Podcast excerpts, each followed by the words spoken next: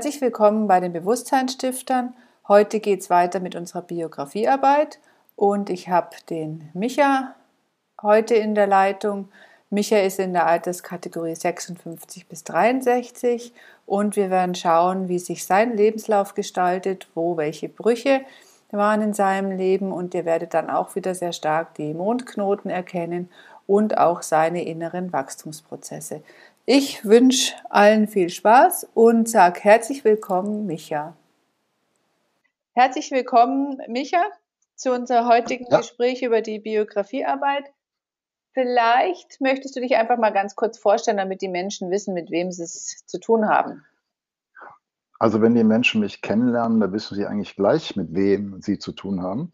Also, ich bin Kreativdirektor, ähm, ehemaliger Kreativdirektor, habe jetzt seit ungefähr 20 Jahren meine eigene Agentur, eine Werbeagentur und wohne im wunderschönen Fichtelgebirge, dort in einem sehr kleinen Dorf mit knapp 400 Einwohnern, hoffe ich doch. Und von München hierher gezogen und es ist einfach traumhaft hier. Bin 60 Jahre alt geworden jetzt, habe die runde Zahl, fühle mich aber bei 40, wahrscheinlich durch die Umgebung hier und durch die Frau. Alles gut. Okay, ja, danke dir. Ähm, ja, mit Anfang 20 ist es ja so, dass man so ein paar Träume hat, kann auch schon in der Pubertät anfangen zu sagen, wie stelle ich mir denn mein Leben in der Zukunft zuvor. Man hat ja so Träume. Und da ist einfach die Frage, hattest du auch solche Träume und wenn ja, in welche Richtung gingen die? Ja, klar. Am Anfang war der Traum Fußball spielen, Fußball spielen, Fußball spielen. War früher Torwart gewesen in einem großen Verein. Es tut jetzt nicht zur Sache. Wir spielen jetzt in der zweiten Liga im Moment. Und wollte aber damals eigentlich immer Musiker werden, weil ich sehr kreativ bin. Und habe damals schon gemerkt beim Musikmachen, ähm, üben, üben, üben, üben, üben. Und da ich gerne kreativ werden wollte und auch irgendwie einen kreativen Job machen wollte, habe ich mir gedacht, okay, dann musst du da halt auch ein bisschen üben und bin studieren gegangen. Und das war so immer der Traum von mir, dass ich irgendwas machen wollte, was kreativ ist, mit Musik oder im Job äh, oder mit den Händen natürlich auch. Und das habe ich dann später auch gelernt. Und, äh, aber dafür muss man halt immer eine Menge tun und habe dann angefangen zu studieren, weil Musik studieren nicht, sondern äh, Richtung Lehramt. das war der Wunsch, weil da kann man auch ziemlich gut kreativ sein, den Kindern irgendwas beibringen oder Jugendlichen. Okay, also du Das war so mit Anfang 20. Und mit welche ähm, in Richtung Lehramt, welche Schwerpunkte? Also war das Grundschullehrer also, oder Gymnasium oder? Nee, nee, das war äh, Lehramt für berufsbildende Schulen. Mhm. Und dann habe ich studiert äh, Mathe und Deutsch, was ich heute nur noch beim, beim Rech Rechnungsschreiben irgendwie noch benutzen kann. Das war es aber da auch schon. Und äh, in Nordrhein-Westfalen wurde ich mehr beamtet. Und dann habe ich gesagt, ich höre dann auf nach dem ersten Referendarjahr. Mhm. Und habe mich dann, wie ich vorhin schon gesagt habe, fürs Handwerk entschieden und habe dann Schilder- und Lichtreklamehersteller gelernt. Mhm bis zum Gesellen habe ich es gebracht und habe mir dann gesagt, okay, der Job ist so toll, ich mache auch gleich den Meister. Mhm. Das ist ein sehr schöner Beruf, den es heute in der Art, glaube ich, nicht mehr gibt. Und äh, währenddessen natürlich meine Musikkarriere ein bisschen, Karriere in Anführungsstrichen, äh, ein bisschen forciert mit Schlagzeugspielen und in Bands gespielt, die dann doch ein bisschen, das gab so ab 30 bis 40 war das dann so, dass wir Tourneen gemacht haben. Mhm in ganz Europa mit The Kings, Molly Hatchet, Lynyrd Skynyrd gespielt haben. Und das war dann schon so ein Traum. Und deshalb ist der Traum mit Anfang 20 eigentlich schon wahr geworden. Also ziemlich viel träumen, aber dafür halt auch eine Menge tun. ja, und du hast parallel dann praktisch gearbeitet und deine Musikkarriere vorangetrieben. Ja, ich bin morgens um fünf aufgestanden, in die Firma gefahren, habe dort äh, gearbeitet, Schilder gebaut und was weiß ich, so Ausleger für Werbung und so weiter und so fort. Und bin dann abends ins Studio gegangen, habe da als Studiomusiker noch gearbeitet und habe dann noch zwei bis dreimal die Woche geprobt und am Wochenende meistens Konzert und habe dann immer von meinem Chef, der war echt toll, habe ich Urlaub bekommen, zwei Monate für eine Tournee und so weiter. War schon klasse. Mhm. Klingt, klingt nach, aber schon nach Anstrengung vom Leben her. Also so vom frühen Das ist sehr extrem, das genau. ist sehr extrem anstrengend. Und ich habe dann so mit 30 habe ich dann irgendwann gemerkt, zu Ende 30 habe ich dann gemerkt, so hey, bevor du jetzt völlig umfällst, musst du irgendwas knicken, weil der Körper, der macht dann schon einiges mit. Und bin dann auch mal ziemlich schwer krank geworden. Und was für mich so ein Warnsignal war, hey, pass mal auf, ähm, jetzt dreht man ein bisschen kürzer und muss nicht immer Nummer eins sein. Du kannst auch mal irgendwie dich zu Hause hinsetzen, mal ein bisschen Ruhe schaffen. Und hat der Körper dann Alarmsignal gegeben und nach mehreren Wochen Krankenhaus habe ich dann gedacht, okay, jetzt tritt es ein bisschen kürzer und lässt das Musikmachen erstmal ein bisschen sein, mhm. äh, weil das doch auch sehr anstrengend ist, weil du nicht 100 Prozent gibst am Abend, sondern wirklich 120 Prozent mhm. ist heute so. Und habe mich dann komplett auf meine Arbeit konzentriert und habe dann währenddessen einen groben, großen Bruch gemacht ähm, in meinem Leben. Habe mir gedacht, ich komme aus dem Ruhrgebiet und habe dann gesagt, pass auf, okay, das Ruhrgebiet tut mir so nicht mehr gut, alleine schon von der Luft her. Habe einen Freund angerufen in München und bin dann innerhalb von einer Woche von Duisburg nach München gezogen. Das war alles mit Ende 30, oder? Ja, ja, das war alles so mit Ende 30. Und äh, weil ich hatte einfach alles erreicht, großer Musiker, in vier Bands gespielt, nee, gar nicht, Entschuldigung, in drei Bands gespielt, die recht gut waren, Platten aufgenommen, Tourneen gemacht und der Job war wirklich Preise gewonnen und was weiß ich, was alles auf Messen. Und dachte, das kann doch nicht alles gewesen sein und habe dann auch aufgrund der Krankheit, die dann gesagt hat, hey, stopp, pass mal ein bisschen auf, bin ich dann nach München gezogen und habe dort im Telefonbuch geblättert, mit dem, im Branchenbuch geblättert und habe dann mit dem Finger drauf gehauen und habe dann in der Reinzeichnungsagentur Herbert und Partner in München als Reinzeichner, als Audi Lead Druckvorstufenagentur, was ein Wort, habe dort angefangen. Dann hatte mich gefragt, wie mache ich einen Text auf? Auf dem Mac hat man mich gefragt, was tust du hier? Und habe dann nach drei Monaten dann Schulungen gegeben in Photoshop, Illustrator, all den gängigen Programmen, die man dafür sowas braucht ja, dann ging es so bis Ende 40 ungefähr und habe dann eine ziemliche Karriere als, in Anführungsstrichen Karriere als äh, Designer losgelegt, weil Audi dann gesagt hat, hey, wir hatten das entwickelt. Dann durfte ich in die Kreativagentur kommen mhm. und dann bin ich ähm, ruckzuck, ziemlich schnell sogar, äh, nach äh, Publicis gekommen, diese kleine französische Agentur recht groß weltweit und habe es da bis zum Art Director dann mich hochgearbeitet. Habe dort viele, viele, viele Kampagnen gemacht und dann bin ich in München zu einer kleinen Agentur gegangen und habe die dann so ein bisschen auf Vordermann gebracht. Bin dann Kreativdirektor geworden. Ja, jetzt brauche ich eine Frage. Musik war, genau, Musik war dann gar kein Thema mehr. Ja, das Spannende ist, dass bei dir eben dieser Bruch, was, kein, was in den Bio, vielen Biografien ist, mit Ende 30 passiert, weil da ist, ich erkläre das jetzt mal bloß für die Zuhörer nochmal, das ist ein Mondknoten. Mhm. Und Mondknoten sind besondere Konstellationen, wo häufig Brüche, Wandlungen passieren, wenn man nicht so ganz auf seinen Lebensweg wandelt. Und, da äh, hast du sowas von völlig recht. Wie das jetzt heißt, ist eigentlich, ich habe es halt nur selbst erlebt und das ja. war dann wirklich auch irgendwie ein 180-Grad-Dreh. Klar, ich habe immer noch Musik und trommel auch noch ein bisschen, aber ähm, eigentlich ist dieses Chaos-Leben, mhm. dieses überall dabei sein, wenn man irgendwas macht, dann richtig da 100 Prozent, da 100 Prozent, da 100 Prozent und irgendwie 300, 400 Prozent jeden Tag ist ein bisschen viel.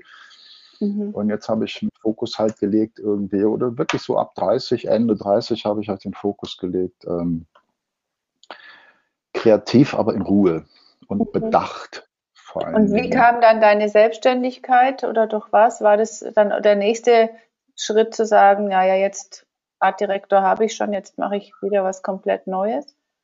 Na, komplett neu habe ich ja nicht gemacht. Ich habe mir ganz offen und ehrlich gesagt, du, was die Agentur kassiert, äh, das kann ja selber. Mhm. Hat man einfach den Sprung gemacht in die Selbstständigkeit. Hatte das wunderbare Glück, dass ich Großkunden mitnehmen kon mhm. konnte, die ich teilweise heute noch habe. Mhm. Und äh, die wollten halt mit mir zusammenarbeiten und nicht mit der Agentur zusammenarbeiten. Also der Einstieg war dann schon recht einfach, dass ich ziemlich viel zu tun hatte. Und das war halt recht schön. Und Habe dann aber da gemerkt, äh, dass ich da auch wieder irgendwie so 200 Prozent gegeben habe, um das halt auch alles aufzubauen. Und habe dann aber irgendwann gesagt, so, hey Leute, äh, mal langsam. Ich konzentriere mich jetzt wieder auf den Fokus und äh, das war so Ende 40, irgendwie sowas in der Richtung. Mhm. Okay. Und gab es dann bei dir nochmal so Mitte 50 so einen Wandel? Kam da irgendwie ein wichtiger Mensch in dein Leben oder? Ja. das ist einfach so, ich habe mich natürlich ähm, gerade beziehungstechnisch oder freundestechnisch, hatte ich mich dann auch so ein bisschen zurückgezogen und äh, dann ist dann kam mit Mitte 50 kam halt dann nochmal so ein, so ein zweiter Bruch in meinem Leben. Ich bin damals halt von, von Duisburg oder vom Ruhrgebiet nach München gezogen. Und jetzt äh, voriges Jahr, also die Entscheidung war schon vor fünf, sechs Jahren, Mitte 50 und da haben wir gesagt, wir wollen immer uns mal was zusammen aufbauen. Ich habe da eine Frau kennengelernt, die Conny. Und da treffen sich natürlich zwei Welten. Eine klassische Pianistin, äh, aus gutem Hause, sag ich mal, und ein herumstreunender Rockdrummer, der nur Design und Kreation im Kopf hat. Sehr spannende Geschichte. und wir haben uns einfach zusammengefunden und äh, haben jetzt vor einiger Zeit entschlossen, zusammen irgendwas aufzubauen. Der Wunsch war immer ein kleines Haus. Und das haben wir jetzt, wie ich am Anfang erwähnt habe, jetzt hier im Fichtelgebirge. Wir haben gesucht und gesucht und gesucht über ein Jahr lang dann haben wir da dieses kleine Haus hier gesehen und haben gedacht, hey, das wäre doch was. Wobei Conny dann sagte, du als gelernter Schild- und Lichtreklamehersteller bist doch handwerklich auch ziemlich gut drauf. Ja, also hier die ganze Bude, also hier die ganze Bude renoviert, eine halbe Tonne Rotband hier verballert und, und, und, und, und und sind jetzt genau seit zwei Tagen, sind wir genau ein Jahr hier, sind offiziell am 1.1. umgezogen und äh, das war dann wirklich ein absoluter Neuanfang. Ne? Mhm. Und wirklich ganz, ganz toll. Und das Einzige, was noch ein bisschen das Leben verändert hat, das siehst du ja gerade, die Hörer jetzt nicht. Äh, ich hatte mich dann immer mal dazu, weil im Alter werden die Augen ein bisschen schlechter. Da gebe ich einem, sag mal, was mit. Viele sagen dann, oh, Brille, hö, ne? Und ich finde, wenn man irgendetwas Tolles hat, was man nutzen kann, sollte man keine Scheu dafür haben, einfach mal eine Brille aufzuziehen. Nicht nur mit dem zweiten sieht man besser. Oder war jetzt Werbung. Nee, ähm, da würde ich schon irgendwie, wenn man so kleine Dinge sind, Hörgeräte, Brillen, all diese kleinen Zusatzdinge, die erfunden worden sind, keine Scheu, einfach mal ausprobieren. Geht manchmal besser. ähm, wenn du jetzt zurückschaust auf dein Leben, also so zurückblickst, würdest du an irgendeiner Stelle so eine Reset-Taste drücken, um zu sagen, ähm, da würde ich jetzt gerne nochmal hingehen, um es neu aufzubauen oder was anders zu machen? Klare, klare Ansage, nein. Mhm. Nein. Ich bin jemand, der nicht in der Vergangenheit lebt, sondern in der Zukunft. Und vor allem für mich ist ganz, ganz, ganz wichtig, wenn man, äh, man entwickelt ja eine Reife. Also meine Meinung ist das ja auch nur, man entwickelt eine Reife, man sieht Sachen besser, man sieht, man nimmt draußen, wenn ich jetzt gerade rausgucke, ich sehe die Natur ganz anders, ich genieße Ruhe mehr. Ähm, man muss, meine ich, alles mal erlebt haben. Mhm. gibt natürlich Dinge, die man nicht erlebt haben will, wie Krankheiten und was weiß ich, oder Todesnachrichten, die wir mal nicht erlebt haben. Ähm, aber das gehört einfach zum Wachsen dazu. Mhm. Dass man sagt so, hey, ähm, klar war das SCH, aber trotzdem ist es doch eine Erfahrung, die mich irgendwas lehrt und ich bin Mensch, wenn mir irgendwas hinfällt und kaputt geht, ja, dann war es das so. Dann, dann rege ich mich nicht auf, äh, andere Menschen, kaputt, keine Ahnung. Und ich sage so, hey, guck mal, die Scherben sehen cool aus und jetzt habe ich die Möglichkeit, mir was Neues anzuschaffen. Mhm. Ich halte das Alte in Ehren, aber dann, ich denke darüber nach, klar, das hätte nicht passieren können, logisch. Aber es ist nun mal passiert und das hat auch seinen Sinn und seinen Grund und dann, genau, wenn eine Waschmaschine kaputt geht, ja, dann ist sie halt, ist ihr Alter erreicht und dann guckt man, dass man was Neues kriegt und guckt sich nach was Neuem um. Ne? Mhm. In einer Beziehung zum Beispiel ist es nicht so. Da kann man sich mit solchen Sachen auseinandersetzen mit einem Mensch. Muss man auch. Das ist auch der große Vorteil äh, bei Conny und mir, dass wir über alles reden, uns auseinandersetzen, manchmal auch darüber streiten, wie in jeder anderen Familie auch. und trotzdem zusammen arbeiten, zusammen leben. Kochen tue ich, äh, zusammen harmonisieren, zusammen rausgehen. Es ist, äh, viele sagen immer, so eine getrennte Beziehung ist ganz toll. Aber ich finde, wenn man aufeinander hockt, auch so in so, einem, in so einem Haus hier, viel zusammen macht, das schweißt auch zusammen. Und man weiß ja aus Erfahrung, wo du gerade hier diesen Schalter mit der Zeitreise sagtest, ähm, nein, um so mit den Menschen umgehen zu können, um auch so Sachen zu akzeptieren, die man selber nicht will, braucht man halt eine gewisse Erfahrung. Und mhm. ich würde nicht die Bohne irgendwas anders machen. Wie gesagt, mhm. Krankheiten muss nicht sein, aber da muss man halt auch durch. Da weiß mhm. man, was man aushält. Oder wie man dann wächst, wenn man durch ist durch die Krankheit. Genau. Genau. Ja. Auf was freust du dich am meisten auf in den nächsten Jahren? Puh. Gute Frage. Ich weiß ja nicht, was kommt. Ich weiß ja nicht, was kommt. Das Einzige, wo ich mich darauf freue, ist, dass aktuell der ganze Kram hier immer ein bisschen sich verbessert. Logisch, das wollen wir alle. Äh, ich mag aber nicht darüber lästern oder irgendwie darüber herziehen oder querdenken oder was weiß ich, sondern einfach versuchen, das Beste daraus zu machen. Das heißt, wo ich mich darauf freue, wenn ich morgens aufstehe, freue ich mich, dass ich mit meinem Hund rausgehen kann und es mir gut geht. Und ich freue mich darauf, dass es mir in den nächsten Jahren auch noch gut geht. Mhm. Dass ich einfach, die, ich freue mich drauf, die Werte, die man selber hat, die einem geschenkt wurden oder die man erarbeitet hat, egal woher sie kommen, dass man dort das Gefühl hat, hey, das ist schön, da freue ich mich drüber. Das ist das, worauf ich mich freue. Das heißt, 2030 geht es mir nicht um, oh, wir haben das Klimaziel erreicht, ne, sondern mir geht es halt darum, ja, ich meine, wenn das passiert, ist natürlich toll, alles nur noch Bio ist oder so, keine Ahnung. Aber ich denke halt, es ist halt schön, einfach sich selber wertzuschätzen und den Partner wertzuschätzen. Das meiner Meinung nach, da freue ich mich drauf. Sehr schön. Möchtest du unseren Zuhörern noch was mitgeben? Ich meine, du hast es gerade ist ja schon sehr schön so abgerundet, aber vielleicht gibt es ja noch. Äh, sagen wir mal so, ich habe eine kleine Website, ich mache jetzt ein bisschen Werbung für mich, die heißt ja. Wir in Gefräß. Das ist ein Nachbarschaftsportal, wir in Gefräß.de. Und dort habe ich Weihnachten was hingeschrieben, dass man äh, habe ich ein Weihnachtsgedicht geschrieben, was einfach da heißt so, das habe ich jetzt leider, leider nicht vorliegen.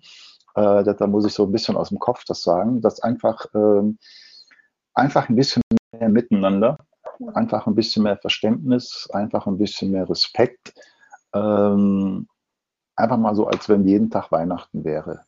Einfach mal dieses heimelig, wenn dich jemand auf der Straße anbrüllt, weil du bei Rot über einen Fußgänger überweg, ja, dann hat er sein gutes Recht, dann brüll nicht zurück und denkt dir, oh Scheiße, das habe ich verbockt. Also geht zurück, sag Entschuldigung und es ist gut so. Ne? Oder auch über andere Menschen reden. Wenn jemand ein Problem mit jemand anders hat, das ist, äh, das ist aber, glaube ich, auch ein bisschen regionbezogen. Im Ruhrpott grassiert die Ehrlichkeit einer Kneipe oder sowas, wenn auf meinem Stuhl hockt, geh weg, ja, okay, tschüss. Und äh, hier, je, je, südlicher man kommt, ist dann doch mehr, dass man schon mal über den anderen redet. Und sowas finde ich eigentlich nicht gut, sondern einfach nur miteinander reden. Hey, heute siehst du gut aus, heute siehst du schlecht aus. Und wenn schlecht, warum? Mhm. Immer eine Begründung finden, ne? zu sagen so, hey, wie geht's dir? Wenn er sagt, gut, fragt nach. Einfach das menschliche Miteinander. Und gerade jetzt in der Zeit, wo jeder sich selbst eigentlich der Nächste ist, eigentlich auch mal ein bisschen an den anderen denken. Nicht unbedingt viel, sondern einfach, wenn ich mal über die Straße gehe oder mit dem Auto fahre, einfach mal ein bisschen Rücksicht nehmen, einfach mal ein bisschen Respekt. Respekt ist eigentlich das richtige Wort. Mhm. Und die Willkür muss weg. Mhm. Mein Un Un Unwort des Jahres 2021, 2020, 2021 und 2022 ist aktuell Willkür. Und ich denke, das sollte man abschaffen. Durch Respekt. Das kann ich noch sagen am Schluss. Dankeschön, Micha. Danke für den Einblick in dein Leben. ja, war jetzt auch nicht alles, äh, aber ähm, ich habe mich zu bedanken, dass ich überhaupt die Chance habe, da irgendwie was einigermaßen Vernünftiges zu sagen.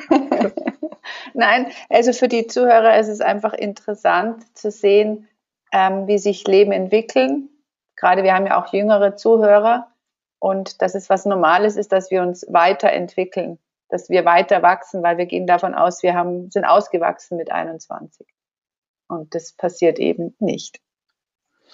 Richtig, stimmt. Ich denke, dass man äh, auch mit 50, 60 noch nicht ausgewachsen ist. Ich sehe es immer so, ich habe äh, eine Bekannte von mir, die macht auch Design und die sagt immer, boah, du bist für mich der Guru und was weiß ich, wo ich dann sage so, hey, stopp, ich kann von dir immer noch was lernen.